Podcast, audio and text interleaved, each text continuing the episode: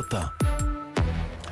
Le monde vu par ce samedi matin, Régis Le Sommier de Paris Match qui sera en ligne avec nous dans trois minutes. Mais d'abord Sophie Larmoyer, présentatrice des Carnets du Monde sur Europe 1. Sophie, bonjour. Bonjour Bernard. Sophie, ces derniers jours, des personnalités se sont mobilisées, emmenées par l'immense photographe franco-brésilien Sebastião Salgado. Ils lancent tous un appel urgent pour sauver les indigènes d'Amazonie du Covid-19 qui sont sans aucune protection, explique-t-il. Et tous ces Amérindiens risquent de carrément disparaître de la surface du globe. Pourquoi ces peuples autochtones, en quelque sorte, sont-ils particulièrement en danger au Brésil? Alors pour deux raisons. La première est purement médicale. Les tribus indigènes qui vivent dans la forêt amazonienne sont pour la plupart isolées, coupées du reste du monde. Depuis des générations, elles vivent dans un écosystème particulier et n'ont pas développé de défense immunitaire.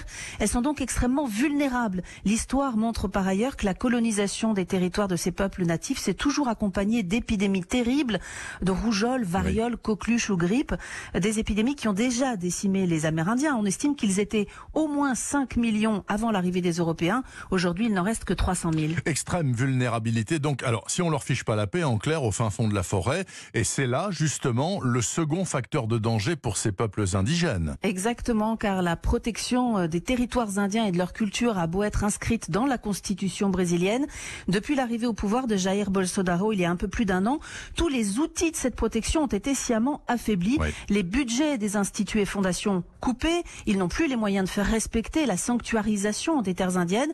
Les contrevenants euh, étaient moins sanctionnés. Et puis là, le confinement imposé par le coronavirus a achevé d'ouvrir en grand l'accès à la forêt et à ces tribus si fragiles. Mais qui va au contact aujourd'hui de ces peuples au mépris du danger qu'ils encourent?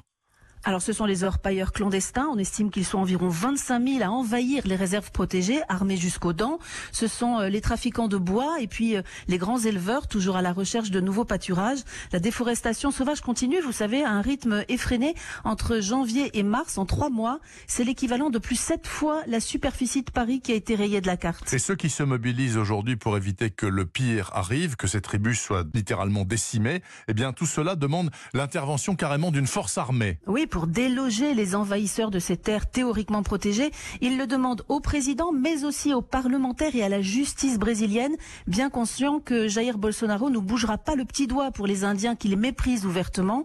Aujourd'hui, le président brésilien d'extrême droite n'a qu'une obsession, critiquer le confinement imposé par les gouverneurs des États, alors que le pays est submergé par le Covid-19, que les corbillards font la queue devant le cimetière de Manaus, la grande ville du nord-ouest du pays.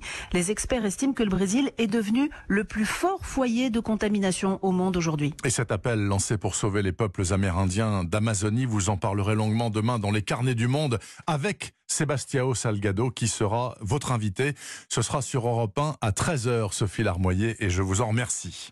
Également avec nous ce samedi matin, Régis Le Sommier, le directeur adjoint de la rédaction de Paris Match. Bonjour. Bonjour Bernard. Régis, bon, dans Match cette semaine encore et toujours plein de reportages sur le Covid. Tout cela est très intéressant, certes, mais vous avez quelque chose d'à côté qui personnellement m'a encore plus intéressé parce que c'est autre chose justement.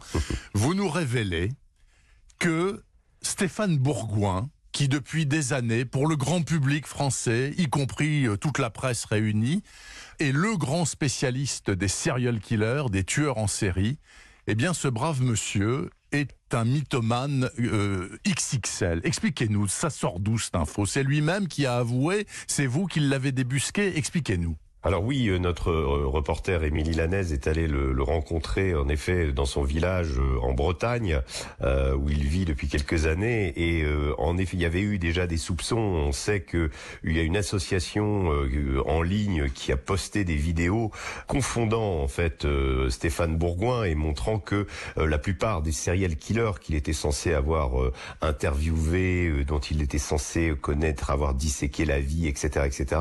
En fait tout ça c'était des affabulations c'est-à-dire qu'en fait, euh, Stéphane Bourgoin a commencé en effet euh, par s'intéresser aux serial killers. Il en a interviewé un certain nombre.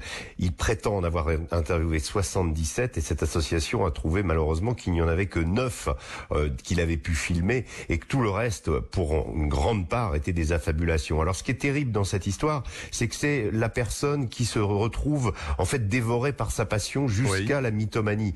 Ce n'est pas quelqu'un de, de comment de mauvais, c'est quelqu'un dont d'ailleurs certaines expertises, euh, on l'a interviewé dans l'affaire des, des, disparitions de Mourmelon. Euh, la police l'a aussi a pris conseil auprès de lui dans, dans, les disparitions de la gare de Perpignan.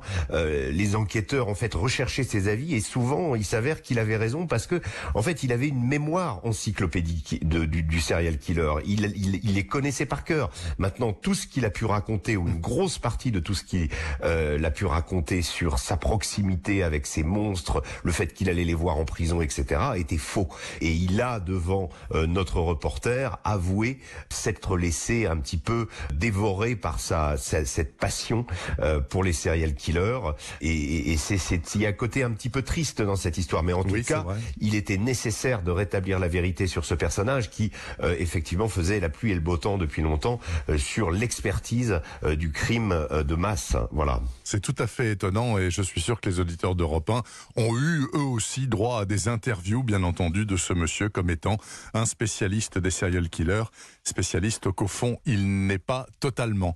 Merci beaucoup en tout cas, Régis Le Sommier, pour euh, ce compte rendu dans Paris Match et merci aussi à vous, Sophie Larmoyer. À tous deux, je souhaite un excellent week-end.